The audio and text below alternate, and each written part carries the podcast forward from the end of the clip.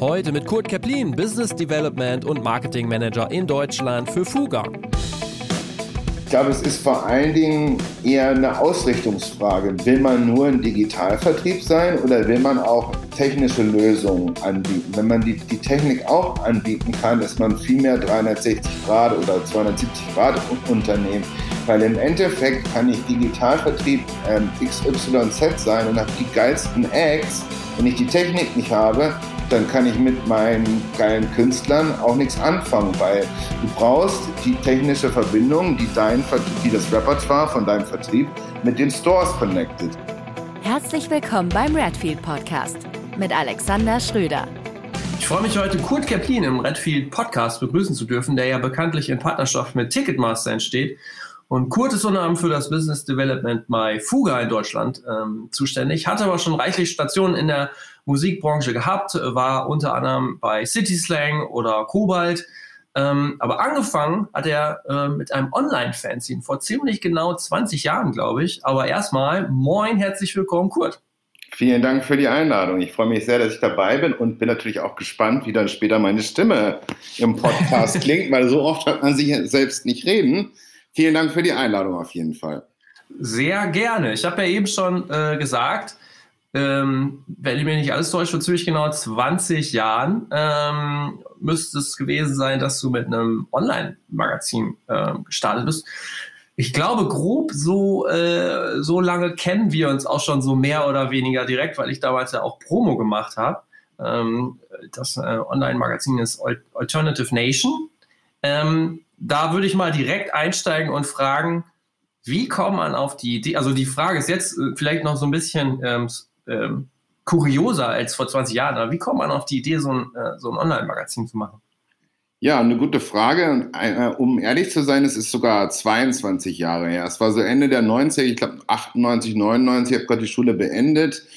Ja, und es war so, dass es irgendwie, genau, es fing gerade an irgendwie mit Napster und Downloads und so. Und ich war sehr musikbegeistert und habe ein paar andere gefunden, die auch sehr, sehr musikbegeistert waren.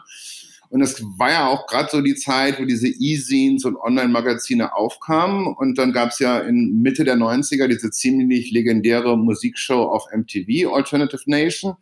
Ja, und dann habe ich zusammen mit drei anderen die Domain beantragt und dann haben wir angefangen, Konzertreviews zu machen, Bands zu interviewen, CDs zu besprechen und so weiter und so fort. Und das war mein Einstieg in die Musikbranche tatsächlich.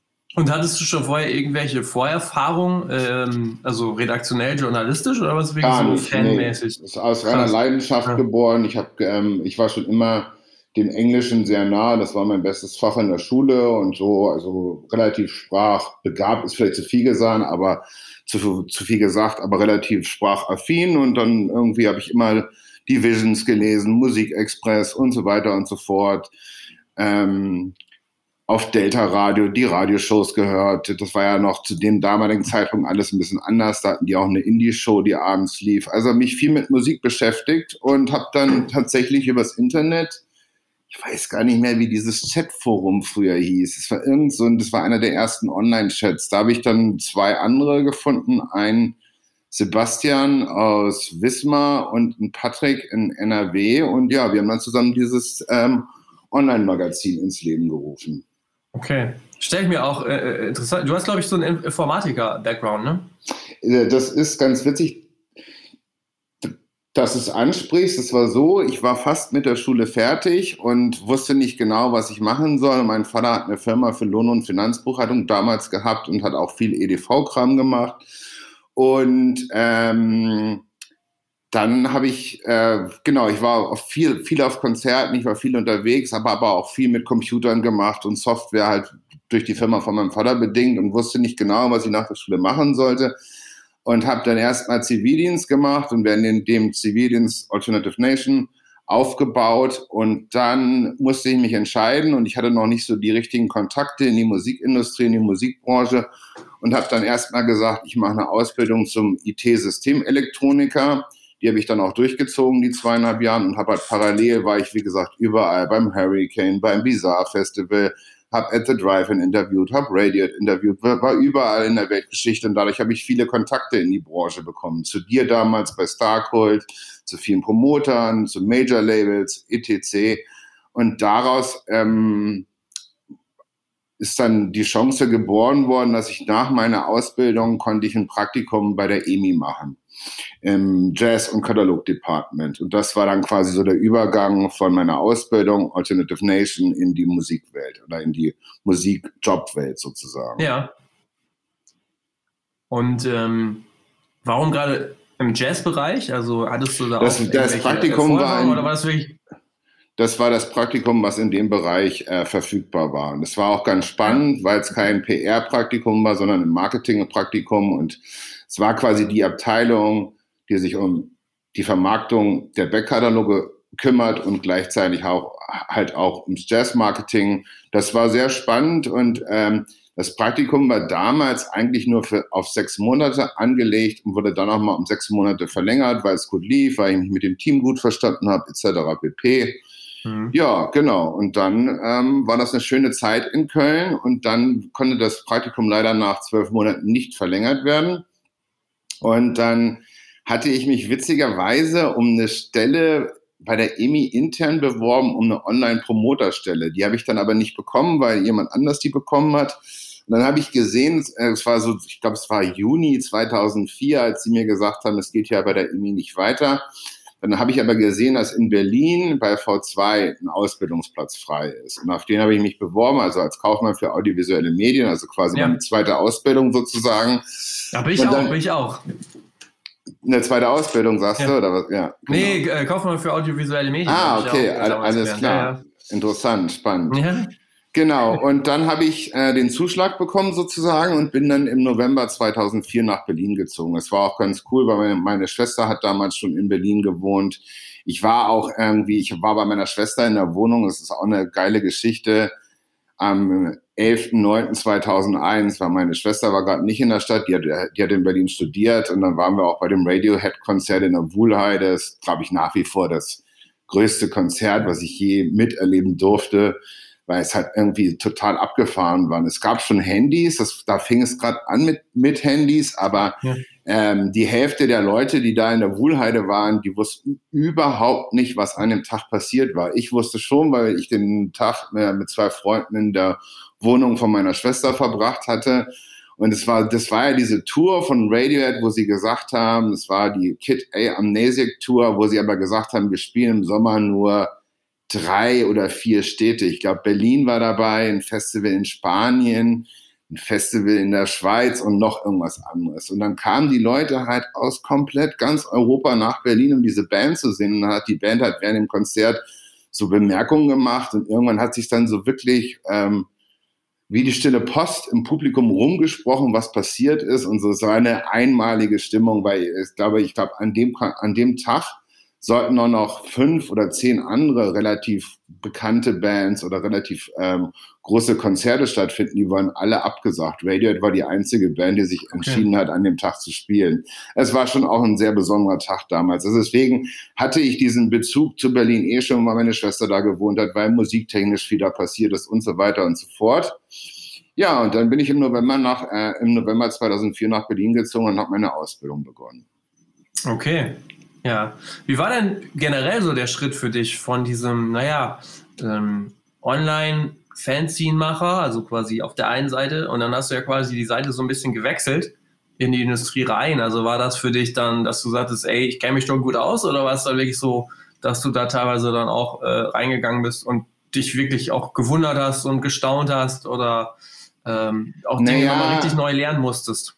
Ja und nein. Ich konnte mir schon vorstellen, was da auf mich zukommt, weil ich halt auch auf zig Promotagen war. Und dann hat mhm. die Promoterin zu mir gesagt, du musst im Hotel XY um 13 Uhr sein. Du hast eine halbe Stunde Zeit und am Abend spielt die Band und so. Ich konnte mir schon ungefähr vorstellen, wie das, wie der Alltag in, in der Musikbranche aussieht. Und ich wollte halt gerne damit mein Geld verdienen. Ich wollte das zu meiner, zu, zu meinem Beruf machen sozusagen. Und dann habe ich halt, ähm, gemerkt, dass ich mit dem Online-Musikmagazin, mit dem Fernsehen so schnell kein Geld verdienen werde. Und da war der Sprung halt auf die andere Seite relativ nahe, weil ich halt, wie gesagt, mhm. das beruflich ausüben wollte.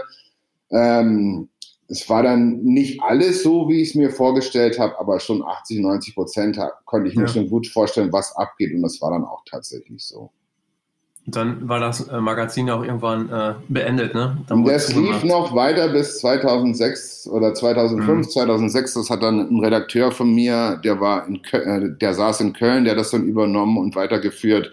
Mhm. Aber ja, nachdem die Gründungscrew draußen war, ging es noch ein, zwei, drei Jahre und dann war es vorbei sozusagen. Wie lange hast du denn noch Promo-CDs gekriegt? Äh, ich gar nicht mehr, weil ich dann einen neuen ja. Kontakt als Chefredakteur an, angegeben hat. Also das war dann relativ easy, okay. der, äh, der ähm, Switch over. Das, ja, das war relativ einfach. Ah, okay. Es gibt ja wirklich die Geschichten von Leuten, die irgendwie das seit fünf Jahren nicht mehr machen, immer noch Promo-CDs kriegen. Nee, das war bei mir der Fall nicht so. Was ganz witzig war, als ich von Lüneburg, da, also die Heimatstadt, als ich von Lüneburg nach Köln gezogen bin, da habe ich die Adresse ändern lassen, weil ich habe das ja während meinem Praktikum äh, bei der EMI in Köln noch weitergemacht. Aber das haben viele Promo-Agenturen und Labels nicht gereilt am Anfang und dann kam die Post, dann kamen die CDs immer noch bei meinen Eltern an und die haben mich immer angerufen und eine Mail geschrieben, hier sind schon wieder CDs für dich angekommen. Ich so, ja. komisch, ich habe den Leuten eigentlich Bescheid gesagt, dass ich jetzt in Köln bin, dass ich es nach Köln schicken soll. So, ja, das gibt's tatsächlich so, wenn halt irgendwie der Verteiler nicht vernünftig ähm, geupdatet wird. Ja, ja, genau. Herrlich. Wie ging es bei dir weiter, als du deine Ausbildung, als du endlich Kaufmann warst? Dann hast du ja eigentlich dann ja, die, ähm, die Ausbildung fürs Leben. Als Kaufmann kann man ja viel machen. Das ist ja der Witz an der Geschichte. Ich habe die Ausbildung nicht abgeschlossen.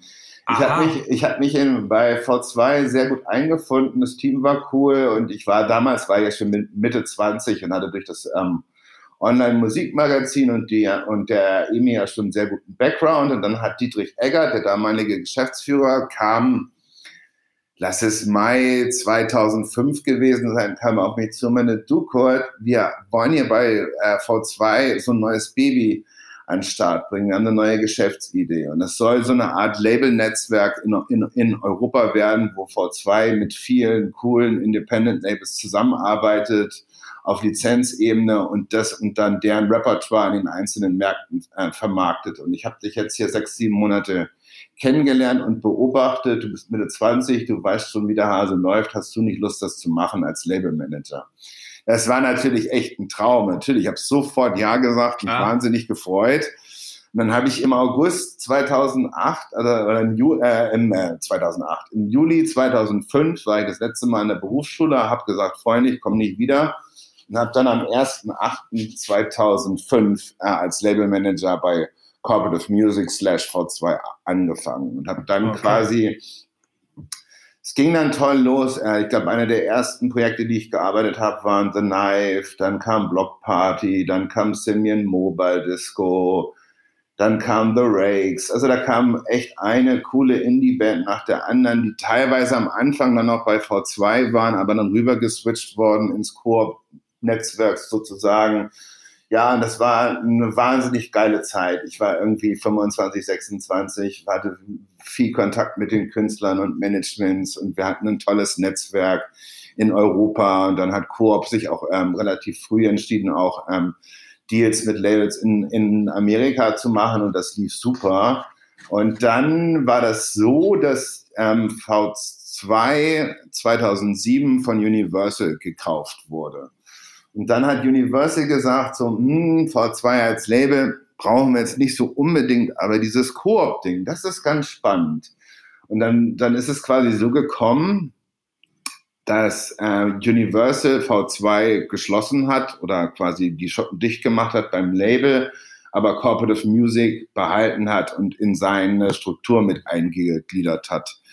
Und äh, das hat dazu geführt, dass ich mit Coop und mein, zum, also das Team ist dann relativ schnell gewachsen auf drei Leute. Wir sind dann aber nicht mit rübergezogen in die Stralauer Allee, weil das V2-Büro in der Fuhlstraße wurde irgendwann abgewickelt. Wir sind dann aber nicht mit rübergezogen in, äh, zu Universal, sondern zu City Slang, weil City Slang war Bestandteil von Coop. Also ja. das, das Prinzip von Coop war immer so, dass das Label sein Marketing und seine Signings und seine PR in seinem Heimatmarkt alles lokal macht. Aber es gibt jetzt nicht acht City Slangs Büros auf der Welt in den relevanten Märkten oder sechs Visitors ja. Büros in den relevanten Märkten. So, wir haben quasi diese Labels genommen und ihnen gesagt, wir können dir helfen, dein Repertoire in die Welt rauszutragen. Du bearbeitest deinen eigenen Markt und wir kommen quasi als Lizenznehmer in den anderen Märkten ins Spiel. Und ähm, dann war der Schritt relativ nahe, weil Christoph, Christoph Ellinghaus von Cityslang, äh, saß lange in der Diefenbachstraße und hat auch ungefähr zum gleichen Zeitraum seine Büroräume da gewechselt oder einen Tick früher, der saß dann sogar noch am Ende äh, mit V2 in der Fuhlstraße. Und dann, haben, dann hat mein damaliger Chef in England, Vincent, gesagt, so, hm, ich glaube, wir haben eine Opportunity, dass Corporate Music nicht mit in, in den großen Universal Tower geht, sondern halt, dass wir ja so eine Bürogemeinschaft City Slang und Corporate Music ins Leben rufen können. Und dann hat ja. Christoph in der Diefenbachstraße ähm, in Kreuzberg ein Büro angemietet und dann hatten wir so eine Art Bürogemeinschaft, City Slang und Corporate Music unter einem Dach.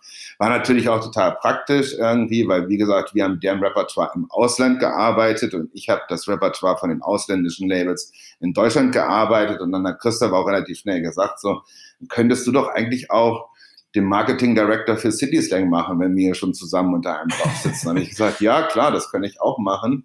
Und dann waren wir echt, es war eine super geile Zeit. Wir waren eine Bürogemeinschaft, wir haben uns gemeinsam unterstützt und supported und ähm, mhm.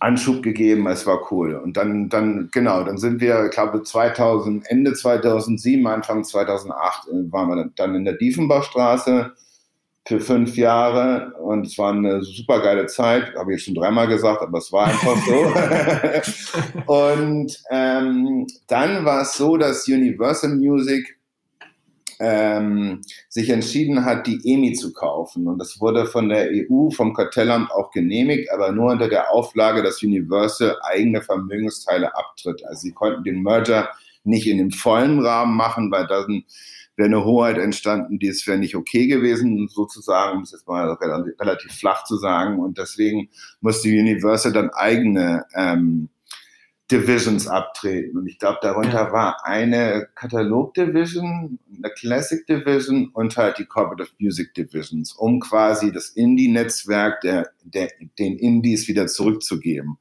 Und das, das war dann so, dass Pias den ähm, den Zuschlag bekommen hat und Corporate Music gekauft hat. Und dann ist so ein mhm. bisschen all das, was wir in den letzten acht Jahren gemeinsam aufgebaut hatten, irgendwie so ein bisschen auseinandergefallen. Pias saß in Hamburg und natürlich hat Pias mit dem, was sie tun, waren wir auch schon immer ein Konkurrent zu dem, was Corporate Music gemacht hat. Und es hat sich irgendwie so ein bisschen als so, so, so das Ende von der Ära angefühlt. Es war irgendwie doof, also es war ungeil. Mhm. Und ähm, dann habe ich gesagt, na, da mache ich aber nicht mit. Ähm, ich habe von Kobalt ein Angebot bekommen. Ich gehe zu Kobalt. Und dann bin ich quasi ähm, im Januar 2013 hatte ich meinen letzten Tag bei City Slang Corporate Music da in dem Büro, also bei und dann ähm, habe ich im März 2013 bei Kobalt angefangen als Marketing Director und das mhm. habe ich dann zwei Jahre lang gemacht. Jetzt bist du hier so schnell durchgegangen, jetzt konnte ich noch gar keine Frage groß Ja, genau, das hat sich. also, Schieß mal los. ich wollte das nochmal so auf den Punkt bringen, weil ich fand eigentlich so, das hast du jetzt so alles erzählt und auch äh, betont, wie cool das war, aber wenn man das mal so auf den Punkt bringt, dass gerade diese Koop, äh, die, dieses, diese Firma, dieses Gebilde, also das ist ja schon so das Who is Who des, des Indie, insbesondere so UK Labels, ich glaube Mute, Acid Jazz, ähm, und also City Slang, was du da alles jetzt so für Namen in, in den Raum geworfen hast, ich stelle mir vor, das war schon ein ziemlich, äh, ziemlich amtliche Sache, was, was ihr da so für diesen Indie-Bereich dann auch da einfach hattet, oder? Absolut. Wir hatten wirklich die Creme de la Creme von den coolen Independent Labels und coolen Independent Acts. Mute war gar nicht dabei. Die waren, mhm. glaube ich, später mal zwischendurch dabei, aber da waren dabei Wichita, DFA mhm. Records aus Amerika später, Fiction Records war dabei, Moshi Moshi war dabei, Bella Union. Also es waren wirklich coole Labels, die dann ja. Repertoire gebracht haben, wie The Knife, Fever Ray, Simeon Moba Disco, Hercules and Love Affair, Peter Bell und John mit dem Five Song. Das war mein erster Top 30 Airplay-Hit, den ich damals ja. betreuen durfte. Äh, Phoenix, wir haben mit Phoenix zusammengearbeitet. Wir haben mit Mumford Sons, wir haben die erste Mumford Sons gemacht, die dann auch Gold gegangen ist. Ja. Mit Black Rebel Motorcycle Club, mit Tudor Cinema Club, mit Interpol, mit Beach House. Deswegen habe ich ja auch schon dreimal, jetzt sage ich es das dritte Mal gesagt, es war eine wahnsinnig geile Zeit. Ja, absolut. Ja. Ich habe in dem äh, im Vorfeld nämlich auch, ich bin über so eine über so ein Videointerview gestoßen vom Bayerischen Rundfunk mit äh, nämlich Christoph Ellinghaus. Das ist ja eigentlich auch, ähm, und jetzt sage ich es, ähm, das stand als Unterschrift, der, er gilt als Pate des deutschen Indie-Rock. Absolut, er war also, auch mein äh, Mentor. Ich habe viel von ihm gelernt. Das war ja. auch total geil dass er Bestandteil von Coop war, weil ich sag's mal so, so richtig scharf drauf war ich jetzt nicht in die, in die Stralauer Allee mit Corporate Music zu ziehen. Wir waren damals drei Leute ja. zu dem Zeitpunkt, als es aktuell wurde es war natürlich cool, dass er da war, irgendwie und gesagt hat, nee, ich mache mit City Slang im Büro in Kreuzberg und dann kommt Coop damit rein. Christoph ist mein Mentor, mein guter Freund. Ich spiele viel Golf mit ihm, ich fahre mit ihm in Urlaub. Wir sind auch jetzt noch super gut befreundet. Ich habe Christoph wahnsinnig viel zu verdanken, auf jeden Fall. Wenn du dir das aber jetzt mal so anguckst, City Slang, aber auch die anderen Labels, die du dir ange, äh, die, von denen du gerade gesprochen hast, oder dann letztendlich auch ähm, am Ende die Bands, die erfolgreich wurden ähm, bezieh ja, beziehungsweise halt die, die Bands und die Labelmacher. Was zeichnet die denn aus? Warum haben die denn Erfolg? Haben die einfach dann so den richtigen A&Rs, Riecher das für sind diese alle, Bands? Absolut, die haben alle den mhm. richtigen Riecher. In Mark Bowen bei Wichita, in Simon Raymond bei Bella Union, in Christoph Ellinghaus bei City Slang. Die haben sich halt durch die Demos durchgehört, wenn es lokale Bands war oder durch ihre Kontakte, durch ihre internationalen Kontakte immer wieder coole Sachen auf den Tisch bekommen und haben und hatten dann halt dieses Talent, das Richtige rauszupicken und zu sagen, ja, das klingt stark, das ist gut produziert, die Band hat schon eine geile Story und so weiter und so fort. Klassische A&Rs, die wirklich wissen, was gut ist und was auch funktionieren kann. Es gibt auch Sachen, die sind wahnsinnig gut, wo du dann aber schon merkst, der Künstler ist vielleicht zu steif oder der legt zu wenig äh, äh Wert auf seine Videos oder seine Fotos oder so, die halt diese Leute konnten wahnsinnig gut irgendwie vorausahnen, welcher Künstler wirklich ein großes Talent hat oder hm. welcher Künstler sich gut vermarkten lässt, absolut. Und, ja. ja. Glaubst du denn, also diese, diese Label-Namen, das sind ja wirklich Namen, die für was stehen. Glaubst du denn, sowas nochmal aufzubauen, solche Namen, dass das heutzutage noch geht? Ja, ich glaube, also diese, diese Labels sind ja zum Teil A noch selbst aktiv alle. Mhm. Zweitens ähm, entwickeln sich auch immer wieder neue, coole Labels. Ich glaube bloß, dass man die zur heutigen Zeit nicht mehr nochmal alle so unter ein Dach kriegt, wie wir das damals geschafft haben. Mhm. Hat, da hat auch Vincent Clary Mellin einen großen ähm, Anteil daran, der, der Corporate Music äh, ähm, aus den oder von den UK aus geleitet hat, der quasi halt auch irgendwie die ganzen Leute gut zusammenbringen konnte. Das ja. ein Label aber jetzt nach wie vor einen großen, Foot, äh, einen großen Footprint generiert, das, äh, das ist ohne, ohne jede Frage. Da gibt's auch jetzt geile Independent Labels. Aber dass man die alle nochmal so unter ein Dach kriegt, ich glaube, das wird heute schwierig. Ja. Piers hat das ja fortgeführt. Es gibt ja auch Piers Coop sozusagen. Ein Teil der Labels, die damals bei uns waren, sind da auch noch. Ein Teil der Labels sind mittlerweile abgewandert und haben andere Partner gefunden. Aber ich glaube, wie gesagt, so in, ja, in dem Zusammenschluss, in dem Zusammenhalt mit der Dynamik, mit dem Vibe wird man das nicht wieder so unter ein Dach kriegen wie damals. Hm, hm, okay. Ja, gut. Du hast erzählt, du bist danach äh, weitergezogen du, genau. Ähm, zu Kobalt. Ähm, was hast du denn da gemacht? Da habe ich angefangen als Marketing Director, weil Kobalt war eigentlich ein Publisher oder was heißt war, sind und ähm, ein relativ großer, äh, ein relativ großer, einer der größten Independent Publisher. Und die haben sich aber damals entschieden, ähm, auch ins Master-Right-Business einzusteigen. Also die hatten die Kontakte und die Clients und die Labels und die Manager die haben halt von vielen von ihren Kunden angeboten bekommen, auch das Master-Recht auszuwerten. Ja, und dafür haben sie jemanden gesucht als Marketing Director. Und da war ich mit meiner Vita und mit meinem Lebenslauf bei Coop anscheinend genau der Richtige. Die haben mir die haben mir ein Angebot gemacht und dann habe ich da im März 2013 angefangen. Und der Grund, warum die jemand gesucht haben, ist, ist, weil Kobalt AWOL gekauft hat oder gegründet hat oder mitgegründet hat. Ich weiß es gar nicht mehr genau. Ich glaube, mhm. gekauft. Und AWOL ist quasi ein Digitalvertrieb. Also die hatten quasi die Strukturen oder ähm, das Unternehmen, um ähm, das Repertoire auch mastertechnisch auszuwerten. Das war in place sozusagen. Und dann haben sie dafür jemanden gesucht. Und AWOL war ja dann auch mit The Orchard und ich glaube, Belief kam auch zum damaligen Zeitpunkt das erste Mal so auf. Da gab es dann so drei, die quasi auch außerhalb der Majors so ähm, Musik international äh, eigenständig im großen Stil vermarkten können und die auch alle einen mhm. Schwerpunkt auf das digitale Geschäft gelegt haben. Mhm. Und dann habe ich da am, am 1.3.2013 angefangen, eigentlich mit der Aufgabe, Coop wollte das so machen, dass Artists Without a Label, also da, dafür steht AWOL, dass sie da darüber den digitalen Ver Vertrieb von deren Repertoire machen und das Produkt in die Welt raustragen. Und dann ja. gewissen Künstlern auf AWOL ein Upstream anbieten und für die einen sogenannten Label Service machen, wo sie dann halt Mehrleistung anbieten. Marketing, PR, Promotion, Kampagnenmanagement und so weiter und so fort. Und das sollte ich dann machen. Das habe ich 2013 und 2014 auch gemacht mit den Pet Shop Boys, mit Maya Jane Coles, mit Lenny Kravitz, mit Billy Idol. Und dann war aber relativ schnell klar, dass dieses Label-Service-Modell in dem großen Stil, in dem Kobalt das machen wollte, als KLS, Kobalt Label Services, war für die auch nicht so richtig gewinnbringend. Beziehungsweise mussten sie sehr viel Geld investieren und das dann recoupen. Und wenn das nicht recoupt, bleiben sie auf der Kohle sitzen, auf gut Deutsch gesagt, sodass äh, AWOL immer mehr Schwerpunkt wurde und KLS immer kleiner wurde sozusagen. Und es war für mich aber auch okay, weil ich war bei AWOL auch mit, mit involviert und was auch cool war, ich glaube, ich war einer der ersten, der in Deutschland eine Spotify-Session gemacht hat mit einer internationalen Band. Das waren mhm. The Head and the Heart aus Seattle. Mit denen war ich dann in der Münzstraße und Marie und ich, Marie Heimer und ich haben da diese Session auf die Beine gestellt. Das war auch cool.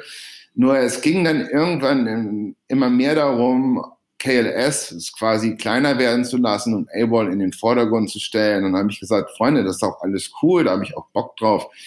Aber ihr wollt das nur mit internationalem Repertoire machen, nichts Lokales? Nee, genau, wir wollen nur Repertoire aus Amerika und England. Und dann habe ich mir irgendwann überlegt, wenn ich das jetzt hier noch länger weitermache, dann werde ich irgendwann zum Oberverwalter, weil so richtig Marketing und Promotion wird dann in den meisten Fällen auch gar nicht mehr anfallen.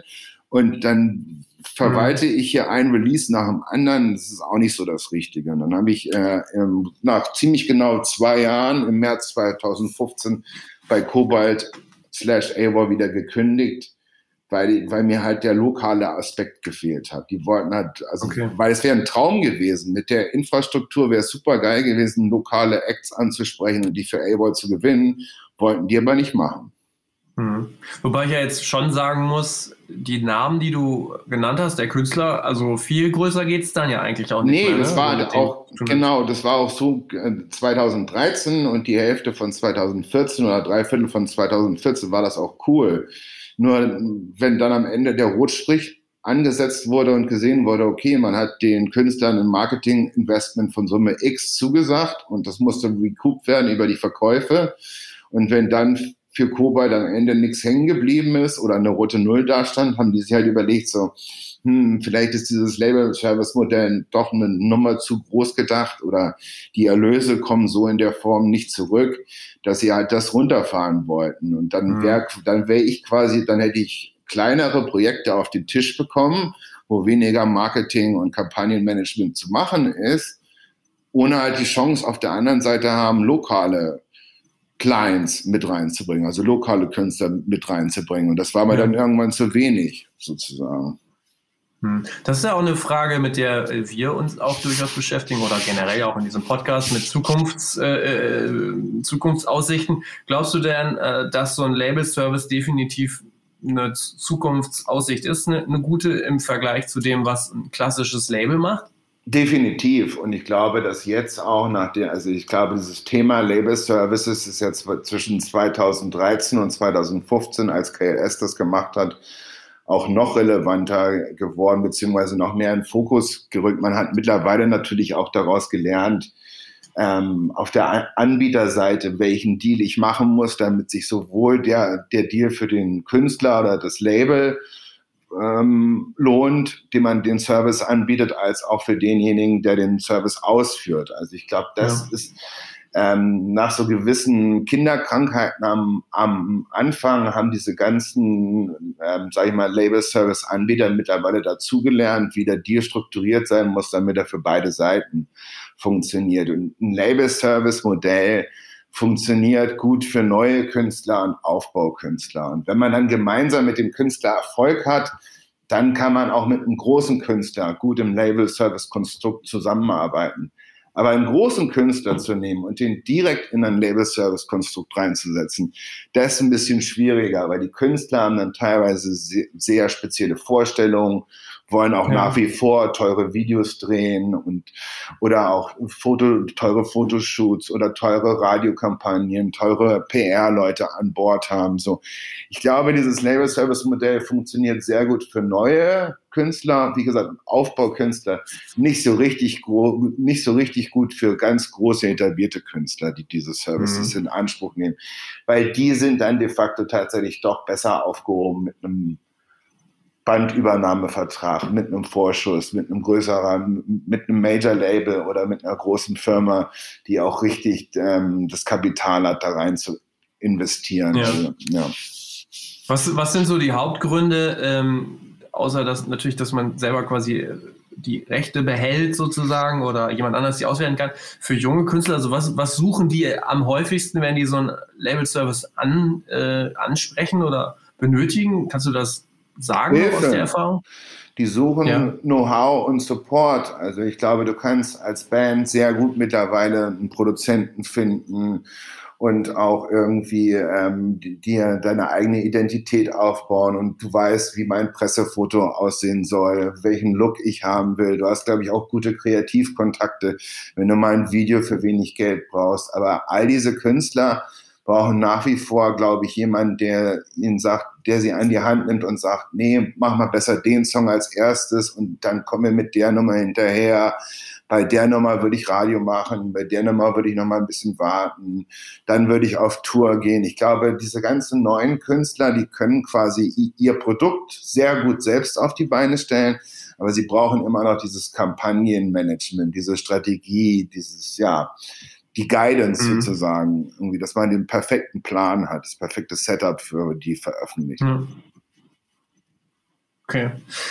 Das war ein ganz gutes Stichwort. Du hast dich äh, dann nämlich selbstständig gemacht und dann hast du, glaube ich, auch in diesem Bereich weitergearbeitet, oder? Ich habe mich selbstständig gemacht und habe jetzt gedacht, so, okay, nach 10, 12 Jahren Produktmanagement, Labelmanagement, Marketing Director, es gibt ja immer für die, für die gleiche Sache viele unterschiedliche Wörter in dieser Branche, habe ich mir gedacht, es wäre auch mal ganz cool mit meinen Kontakten. Ich mache mich selbstständig und ich war schon immer sehr ähm, angetan und ich fand es sehr interessant, Künstlermanagement zu machen. Das fand ich immer spannend, weil ich fand den Austausch mit den Managern, mit denen ich damals zusammengearbeitet habe, immer sehr effizient und inspiring und cool. Da habe ich mir gedacht, das ist auch cool als Manager, dann machst du nicht nur die, das Master, dann machst du auch Verlag, dann machst du auch Live, Merchandise mitunter. Mhm.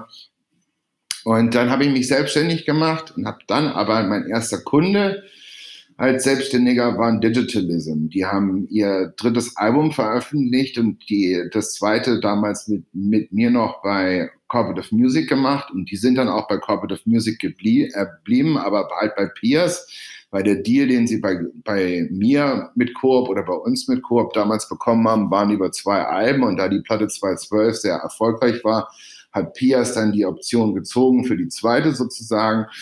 Und die waren dann bei Piers Corporate, äh, die waren dann bei Coop slash Peers und sollten ihre dritte Platte veröffentlichen. Das war 2016, glaube ich, oder? Lass mich lügen. Ja, 2016 war das. Und äh, mhm. dann bin ich immer mit denen in Kontakt geblieben und dann haben sie gesagt, so hier, wir haben ein super Management, du kennst auch den Manager, Simon ist so, ah ja, klar, ich kenne Simon. Ähm, wir würden dich gerne on board haben fürs internationale Marketing, also nicht nur fürs Lokale, sondern dass ich mit Pias an der internationalen Marketingstrategie arbeite und mich mit den Ländern abstimme, dass die Kampagne auch so umgesetzt wird, wie, wie wir uns sie vorstellen.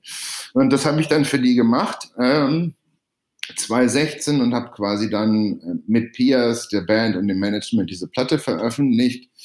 Dann bin ich über einen Bekannten von mir mit Leslie Clio in Kontakt bekommen. Der hat mich ihr vorgestellt. Die hat zum damaligen Zeitpunkt einen Manager gesucht. Wir haben uns dann von Anfang auf, auf Anhieb ganz gut verstanden. Dann habe ich Leslie ungefähr eineinhalb Jahre gemanagt, knapp zwei Jahre. Und dann ist es aber, wie es im Leben so ist, auseinandergegangen. Ich glaube, sie wollte einen Tapetenwechsel und ich wollte auch einen Tapetenwechsel. Dann habe ich ähm, als Selbstständiger die das zweite Soloalbum von Noel Gallagher gemacht. Da hat die äh, PR-Agentur Verstärker mich ins Spiel gebracht. Äh, das war sehr nett von denen. Dann habe ich mit Ignition und Label und Management und Verstärker und ich als Freelance PM diese die Noel Gallagher Kampagne gemacht für seine Soloplatte. Und dann bin ich auch wieder über ein paar Ecken mit Who Made Who aus Dänemark, das ist ein Elektronik-Act aus Dänemark, aus Kopenhagen, in Kontakt bekommen und dann habe ich die drei Jahre gemanagt. Und mit denen, das war eine wahnsinnig geile Zeit. Wir hatten auch viel Erfolg. Die Band war, als ich sie mhm. übernommen habe, gerade so ein bisschen auf dem Weg runter, ist zu viel gesagt, aber die war gerade am Stagnieren. Und dann habe ich den aber einen Deal besorgt bei Embassy of Music, bei Conny von Löhneisen für die Platte haben wir die Platte rausgebracht und dann haben wir also auch gesagt, wir wollen wieder elektronischer werden, weil die Band immer so zwischen zwei Stühlen hing. Auf der einen Seite ja. geiler Independent Live Act, auf der anderen Seite geiler Elektronik Act als DJ Mega. Ähm, und mit denen habe ich lange zusammengearbeitet, mit denen war ich auch zwei hm, warte mal, das 2018 beim Burning Man. Es war eine Once in a Lifetime Experience. Es war so geil mit denen im Desert von Nevada eine Woche beim Burning Man wir hatten, wir hatten eine geile Zeit zusammen, wir waren wahnsinnig erfolgreich. Aber wie das immer so ist bei Künstlern, als sie dann wieder erfolgreicher wurden, die wurden mir dann von einem anderen Manager abgeworben. So nach Aha, dem Motto, okay. the, the grass is always greener on the other side. Und dann hat der DJ-Agent einen, einen, Freund von ihm als Manager ins Spiel gebracht und dann ist die Band dann, ähm, haben sich unsere Wege dann November 2019 getrennt. Und dann, ja, das, das hat schon wehgetan damals. Wir waren echt, weil wir auch so dicke waren, weil wir auch privat uns wahnsinnig gut verstanden haben, weil ja, weil es halt einfach echt gut lief. Es war schon bitter. Und ich hatte parallel zu Humeitu noch einen zweiten Kunden. Das war ein Digitalvertrieb aus England. Das war Ditto. Mhm. Für die sollte ich den Standort in Deutschland aufbauen. Das, die sind quasi, die sind im April 2019 auf mich zugekommen und hey, wir wollen jetzt auch in den deutschen Markt rein und du hast so viel Erfahrung in dem Bereich, willst du nicht den Standort für uns etablieren? Habe ich gesagt, ja. Ich habe noch einen anderen Kunden, das muss freilau, äh, das muss freiberuflich ähm, oder wenn, dann geht's doch freiberuflich, weil ich der Manager von Home bin. Bla bla bla, ja, alles klar, ist fein. Und dann haben Humei 2 gesagt, oder haben mir dann im November 2019 mitgeteilt, ähm, sie haben einen neuen Manager und drei, drei Monate später hat Tito zu mir gesagt, du Kurt, mit der Pandemie und Corona, na, wir stoppen jetzt unsere, unsere ja. Expansionspläne in den deutschen Markt. Und dann stand ich innerhalb von drei, äh, innerhalb von drei Monaten stand ich dann mit, mit leeren Händen da. Die Band, die ich erfolgreich gemanagt habe, war weg und der Digitalvertrieb, der mit mir gemeinsame Sache machen wollte, der hat wegen der Pandemie kalte Füße bekommen. Naja, und dann hatte ich, ähm, dann hatte ich 2020 relativ viel Zeit und habe dann halt im Sommer erstmal eine Auszeit gemacht und dann ähm, bin ich im, im Spätsommer mit Fuga in Kontakt gekommen. Und Fuga ist auch ein Digitalvertrieb, der 2007 in Holland gegründet wurde. Und die ja. haben auch jemanden gesucht, der einen Standort in Deutschland aufbaut. Und dann haben wir im Dezember letzten Jahres eine äh, gemeinsame Sache gemacht. Okay. Erklär mal, äh, Fuga äh, aus Holland.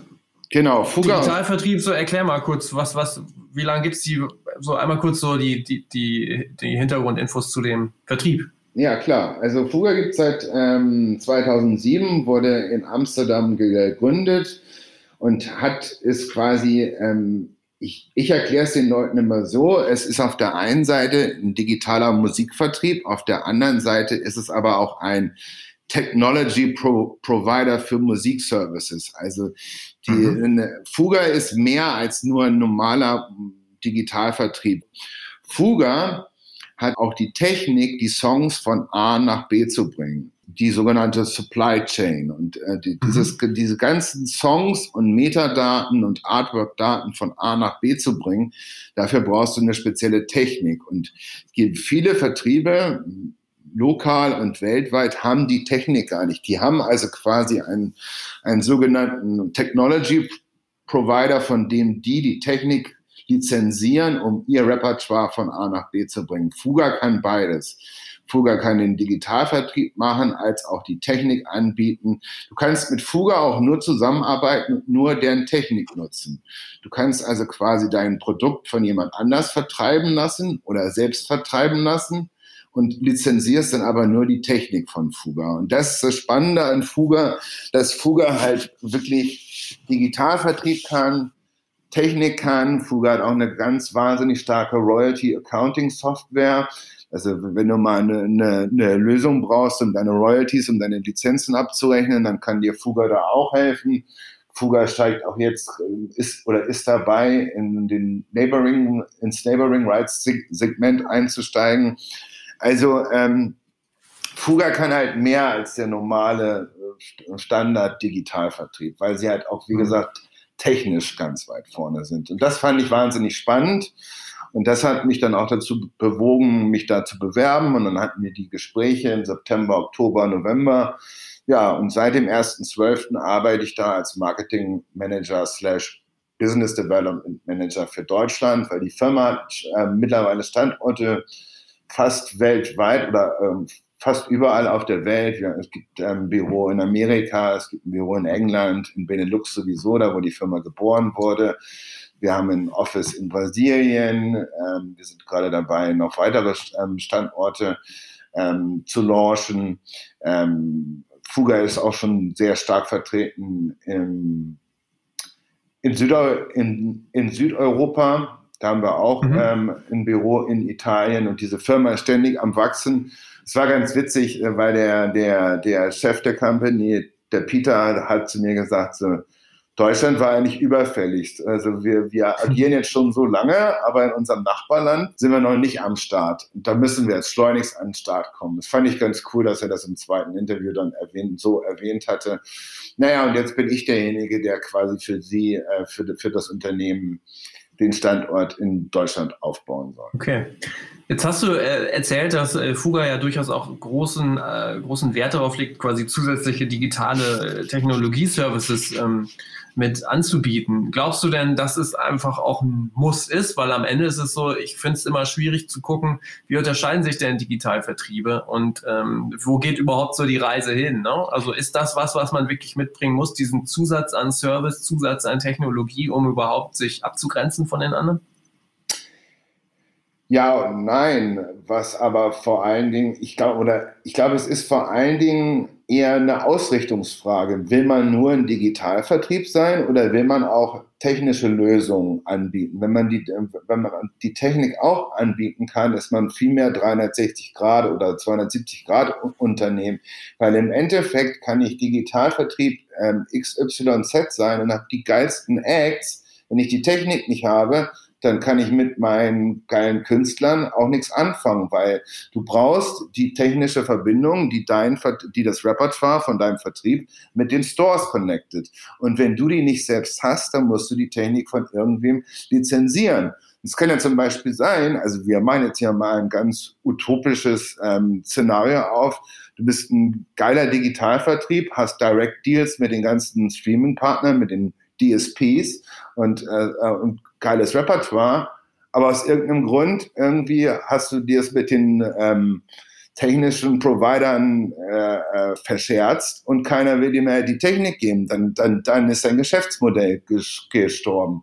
Weil du brauchst, okay. äh, entweder hast du die Technik selbst, um die Songs von A nach B zu bringen, oder du musst sie von jemandem lizenzieren. Und ähm, das ist halt schon, finde ich, sehr spannend bei Fuga, dass sie halt beides anbieten können hm. in, in, in diesem Vertriebsumfeld sozusagen. Ja. Das, was ich jetzt gerade beschrieben habe, ist natürlich ähm, nicht der Realität entsprechen. Weil warum sollte Vertrieb XYZ jetzt keinen finden, von dem er die Technik lizenzieren kann? Es müsste dann wirklich so ein Horrorszenario sein, dass, irgend, dass der Vertriebschef sich mit jedem technischen Anbieter verkracht hat oder so. Aber man weiß ja nie. Ne? Ich sage ja nur, du brauchst die Technik, um dein Produkt zu vertreiben. Ohne die Technik mhm. kannst du dein Produkt nicht vertreiben. Ja. Dann gucken wir nochmal auf den Digitalvertrieb, äh, auf die Seite des Digitalvertriebs, denn das ist ja was, was wir uns alle immer so ein bisschen fragen. So, wo geht denn da überhaupt auch dann die Reise hin? Klar, äh, also aus deiner Sicht, klar, Downloads irgendwie werden immer weniger gefühlt, alle, alles dreht sich nur noch im Streaming, alle wollen nur noch in irgendwelche Spotify-Playlisten. Was kommt denn deiner Meinung nach danach? Das ist eine gute Frage. Ich glaube, dass sich das einfach ähm, stetig so weiterentwickeln wird. Ich glaube, ich kann mir im Moment so ad hoc, da hätte ich mich vielleicht auch ein bisschen drauf vorbereiten müssen oder mit der Frage auseinandersetzen müssen. Ich weiß nicht, was nach Streaming kommt. Ich glaube, es wird irgendwo jetzt beim Streaming bleiben. Vielleicht wird es so sein, dass man in Zukunft Audio- und Videostream kombiniert, ne? dass bei jedem Song, den du bei Spotify abrufst, automatisch auch das Video dir dazu ansehen kannst. Aber das geht ja, zum Teil geht das ja schon. Apple und Amazon bieten das ja an. Aber ich glaube, ich glaube, irgendwo wird es jetzt beim Streaming bleiben, genauso wie es bei der CD ja auch 20 Jahre lang geblieben ist, bis, mhm. bis dann die CD-Brenner kamen und die Downloads kamen. Ich kann mir, ne, ich kann mir da ja eine, eine Weiterentwicklung vom Streaming im Moment so ad hoc, wie gesagt, irgendwie schwer vorstellen. Aber ich glaube, irgendwo wird es beim Streaming schon bleiben jetzt als Standard so wie die CD lange Standard war. Ne? Ja, jetzt hast du ja auch dich viel dann auch mit Marketing äh, beschäftigt im Laufe der Jahre. Da würde ich natürlich auch gerne mal die Chance nutzen, auch jetzt ähm, aktuell deinen Blick auf die Dinge zu äh, erfragen im hinsichtlich digitaler Werbekanäle. Ähm, was glaubst du funktioniert gerade richtig gut oder was haben die wenigsten auf dem Schirm? Also wie TikTok. schätzt du das so ein? Hm? TikTok ist schon Wahnsinn. Du kannst quasi ohne irgendwie eine große Anzahl an Live-Zuschauern, ähm, Live-Followers haben. Also ohne, dass du irgendwie Clubs füllst oder ohne, dass du einen Radio-Hit hast oder ohne, dass dich die Blogs dieser Welt abfeiern. Du kannst auf TikTok alleine deinen eigenen Hype kreieren. Also was bei TikTok abgeht, das finde ich schon sehr spannend, dass du über die Creations, die du mit der Musik und ähm, unterlegst und wie sich das dann so weiterentwickelt, was das für eine Dynamik annimmt. Also ich fand es letztes Jahr, ähm, ich glaube es war April, Mai, äh, während dem ersten Lockdown oder am Ende vom ersten Lockdown, als dieser eine User da irgendwie sein Video mit Dreams von Fleetwood Mac ähm, unter, mm, unter, unterlegt hat und dazu halt irgendwie ein geiles, geiles Storytelling in seinem Clip hatte, äh, das fand ich so beeindruckend, was das für eine Lawine ausgelöst hat. Und auf einmal ist ein Song, der 40 Jahre alt ist, ist er doch, glaube ich, oder? Lass mich lügen, 35 Jahre alt ist und auf einmal ist er wieder in aller Munde. Also was bei TikTok mhm. abgeht, finde ich schon echt spannend. Und es ist halt ja. klar, ich meine, die, die Inhalte, die keine Musik haben und die dann eher diesen Sketch-Charakter haben, ja, die kann man nun mögen, die kann man nun nicht mögen. Aber wie schnell du auf TikTok quasi einen Musikhype kreieren kannst, finde ich schon sehr beeindruckend. Also wirklich stark, was das für eine Wucht entwickelt. Also. Ja. Glaubst du, das geht für alle Musikrichtungen? Ich glaube schon. Also Fleetwood Mac, wie gesagt, ist ein gutes Beispiel mhm. dafür. Es ist ja auch e-, eher eine ältere Rockband oder wir, wir haben auf Fuga auch einen Künstler, das ist Will Joseph Cook. Der macht so relativ eigenwilligen Indie-Pop der, hat, der hat auch irgendwie da, hatte da so einen Erfolg, der hat dann im, letzten Jahr, ich glaube erst im August, September, da angefangen zu posten und hat zu seinem Management gesagt, WhatsApp bis Ende des Jahres habe ich 100.000 Follower. Die so, ja, ja, klar, wenn du, wenn du 50.000 hast, dann, dann hast du schon richtig gut gemacht. Ich glaube, er hatte im November oder Anfang Dezember 150.000, weil er einfach sich gut präsentiert hat und seine Musik gut eingesetzt hat weil dann die Leute von Fuga, vom Marketing-Team, gut mit TikTok zusammengearbeitet haben und so.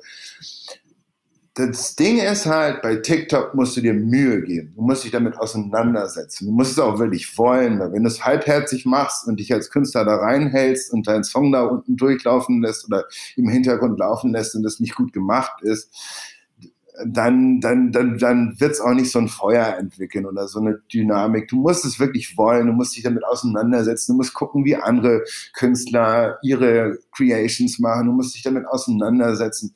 Wenn du, wenn du, wenn du, wenn du nicht gewillt bist, es zu tun, dann wirst du auf TikTok auch nur so weit kommen. Aber ich finde es schon spannend, was auf TikTok abgeht. Also, Habt ihr denn schon Erfahrungen mit, mit äh, Werbeanzeigen auf TikTok gesammelt? Ja, absolut. Und wie ist da das? Äh Fazit? Es ist auch sehr positiv. Also ich finde es ja. sehr positiv. Meistens ist das Geld, was du investierst, du siehst dann schon, wie deine Creations und Follower sich vermehren. Nicht bei jeder Kampagne. Das ist auch jetzt ein Bereich, den ich, ähm, den ich nicht betreue. Deswegen habe ich da jetzt auch nicht so den, mhm. den ganz tiefen Einblick. Aber ich höre immer nur, die TikTok-Kampagne war ganz erfolgreich. Ich höre die auch und so. Mhm. Also anscheinend, ich meine, du kannst da auch als Label ja gut ähm, gut Werbung schalten. Du kannst ja auch als Label da einen Kanal haben oder ein Profil haben und da auch als Label Werbung machen. Also sowohl ja.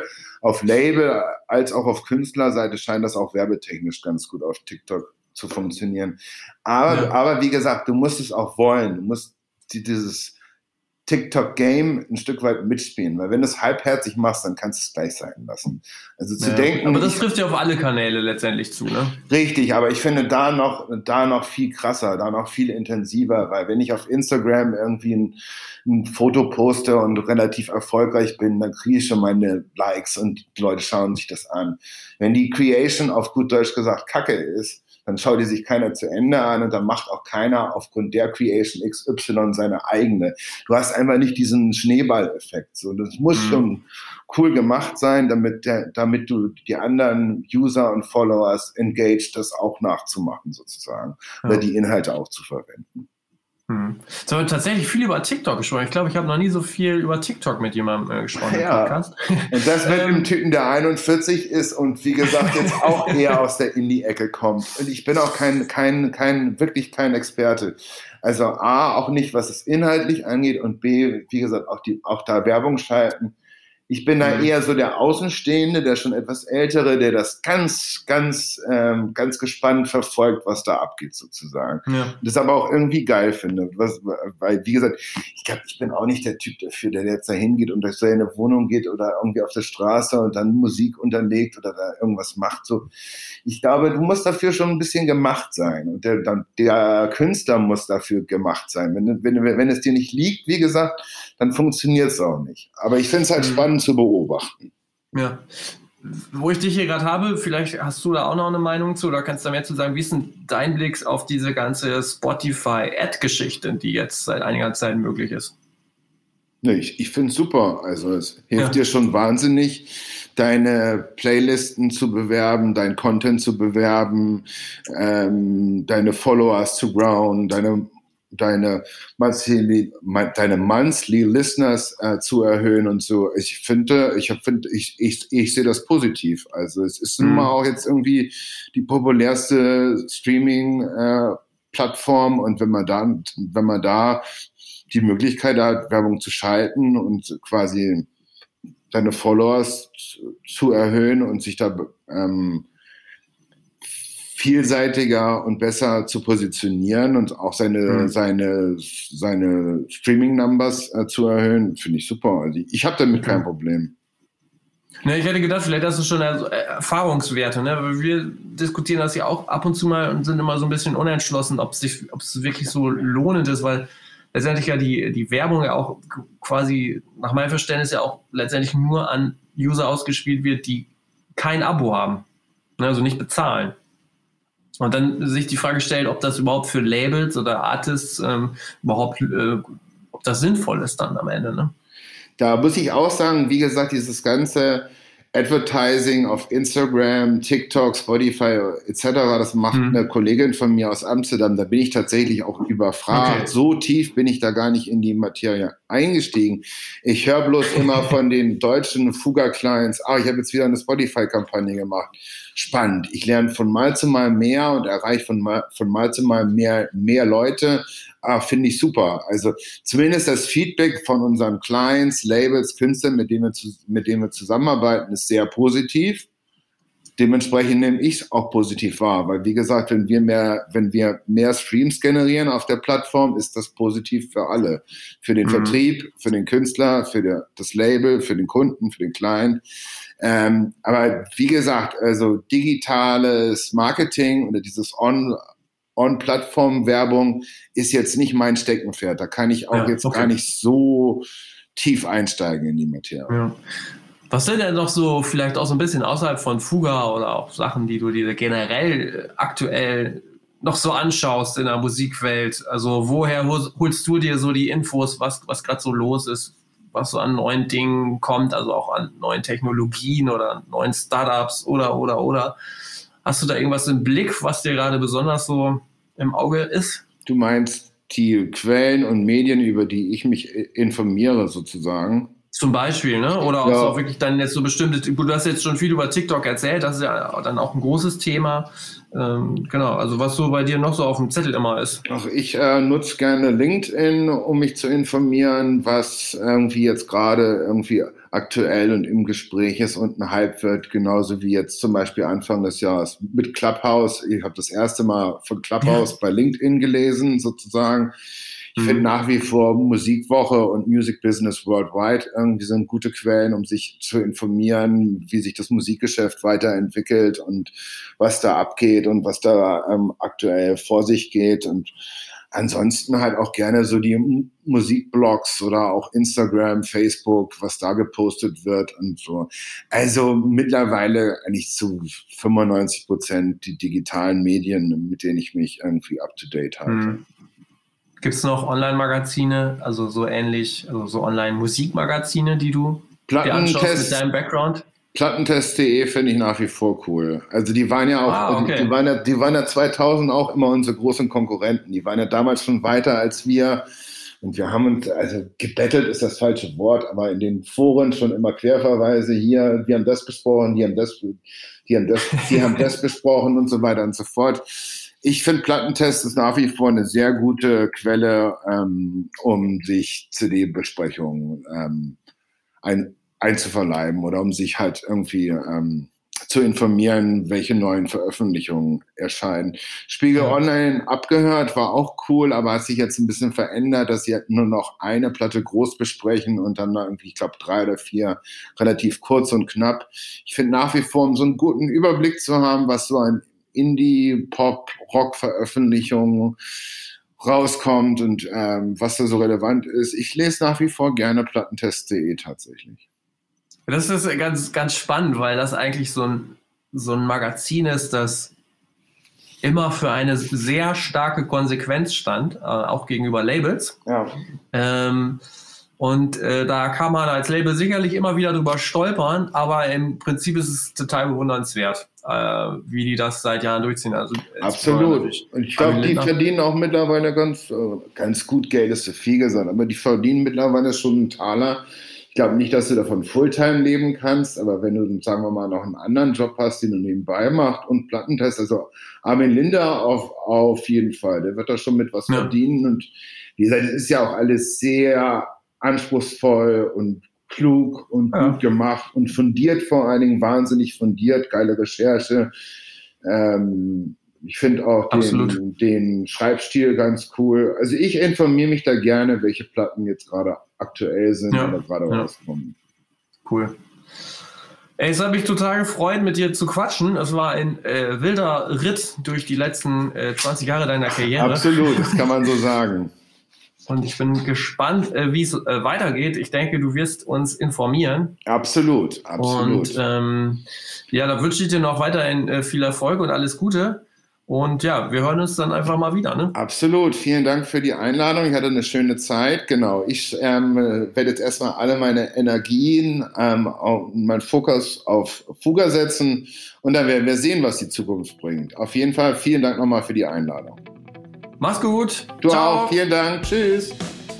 Vielen Dank fürs Dranbleiben und wenn ihr noch weitere Fragen oder auch Feedback zu diesem Gespräch mit Kurt habt, dann meldet euch gerne auf all unseren Kanälen. Wir leiten das auch bei Bedarf gern an den Kurt weiter. Und wie schon angekündigt sind weitere Interviews geplant mit Benjamin Budde, der den renommierten Musikverlag Budde mittlerweile auch in dritter Generation schon führt. Außerdem spreche ich mit dem Indie-Musiker Enno Bunger über seine Karriere und vor allen Dingen, warum er ein Startup für Stereo-Livestreams entwickelt hat. Wenn euch hier gefällt, was wir hier machen, dann lasst gerne eine Review auf iTunes da. Da ist schon länger nichts mehr passiert. Ich würde mich wirklich sehr freuen über ein bisschen Support. Und ansonsten hier noch der Verweis auf unseren Podcast-Partner Ticketmaster, wenn es um Tickets geht, wenn es ums Ticketing geht, denkt an Ticketmaster. Ich wünsche euch noch eine schöne Woche. Macht's gut. Wir hören uns nächsten Sonntag wieder. 9 Uhr kommt ein neuer Podcast und ciao.